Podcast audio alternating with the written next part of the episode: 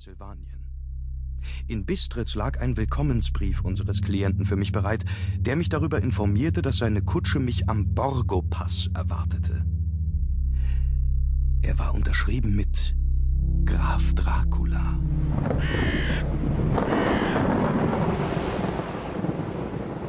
Bukowina!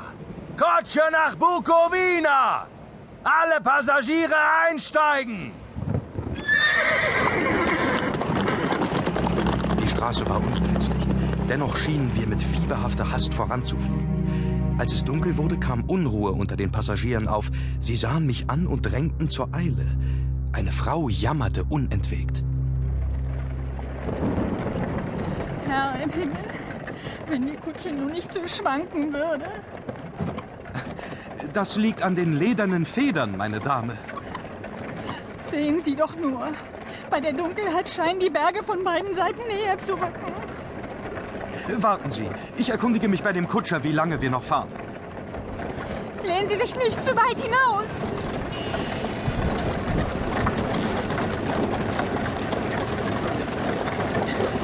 Kutscher! Kutscher! Was ist, wo sind wir?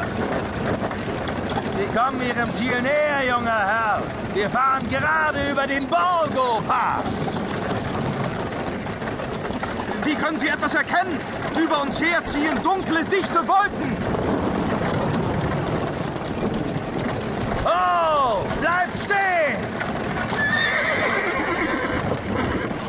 Wir sind an der Stelle, junger Herr. Sie können aussteigen. Es ist so dunkel, dass man kaum die Hand vor Augen sehen kann. Wird der junge Herr doch nicht erwartet? Willkommen, Mr. Harker. Wo kommen Sie denn auf einmal her? Folgen Sie mir, mein Herr. Die Kutsche, die Sie zum Schloss vom Grafen Dracula bringen wird, steht dort drüben, hinter dem Felsen. Ich nehme Ihr Gepäck.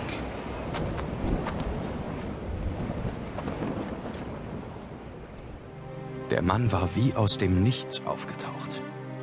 Das Licht seiner Lampe fiel auf einen hart geschnittenen Mund mit kirschroten Lippen und scharf aussehenden, sehr weißen Zähnen. Er lächelte. Wir fuhren los und ich schaute zurück. Die Kutsche mit ihrer Ladung Passagiere war aus dem Blickfeld verschwunden. Die Dunkelheit des Passes verschluckte uns. Ich musste ein Streichholz entzünden, um auf die Uhr zu sehen. Es war ein paar Minuten vor Mitternacht. Der Wind wurde stärker. Er seufzte und pfiff um die Felsen, und die Äste der Bäume schlugen zusammen, als wir vorbeirasten. Dann wurde es kalt und immer kälter, und feiner Puderschnee begann zu fallen. Draußen war so gut wie nichts mehr zu erkennen. Die Straße führte weiter bergauf. Kurze Zeit später bemerkte ich auch noch das Geheul von Wölfen, das immer näher kam, so als, als würden sie uns von allen Seiten umzingeln. Doch auf einmal verstummte das unheimliche Jaulen. Als der Mond für einen kurzen Moment durch die dunklen Wolken brach, sah ich in seinem schwachen Licht ein Rudel von Wölfen, das in einem Kreis um die Kutsche herlief. Still, mit weißen Zähnen und heraushängenden roten Zungen, mit langen, sehnigen Gliedern und zerzaustem Fell. Willkommen in meinem Hause. Ich musste eingeschlafen sein. Die Kutsche war im Innenhof eines verfallenen Schlosses zum Stillstand gekommen, aus dessen weiten schwarzen Fenstern kein einziger Lichtstrahl zu erblicken war. Und auch der Kutscher war nirgends zu sehen. Mit einem mulmigen Gefühl pochte ich gegen die riesige alte Pforte.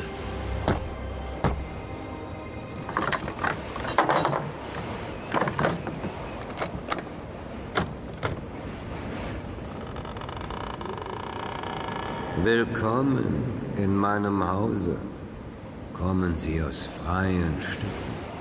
Gehen Sie ohne Angst und hinterlassen Sie etwas von der Freude, die Sie mitbringen. Graf Dracula?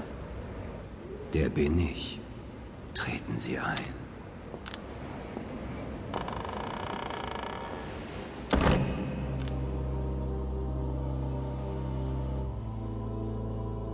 Der Graf hielt eine Lampe in der Hand. Sein Gesicht hatte sehr starke Züge, sehr stark. Eine Adlernase.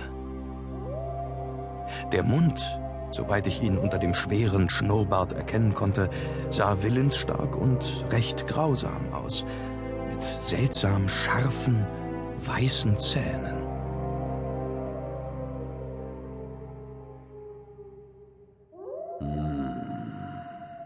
Hören Sie sie, Mr. Hager.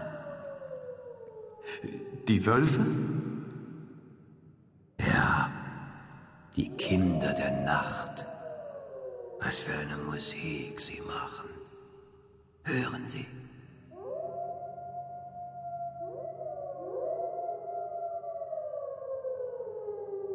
Hm. Naja, Sie als Stadtbewohner sind eben nicht imstande, einem Jäger nachzufühlen. Folgen Sie mir die Treppe hinauf. Es ist schon spät. Meine Dienerschaft ist nicht mehr verfügbar. Daher helfe ich Ihnen gern mit dem Gepäck. Hm.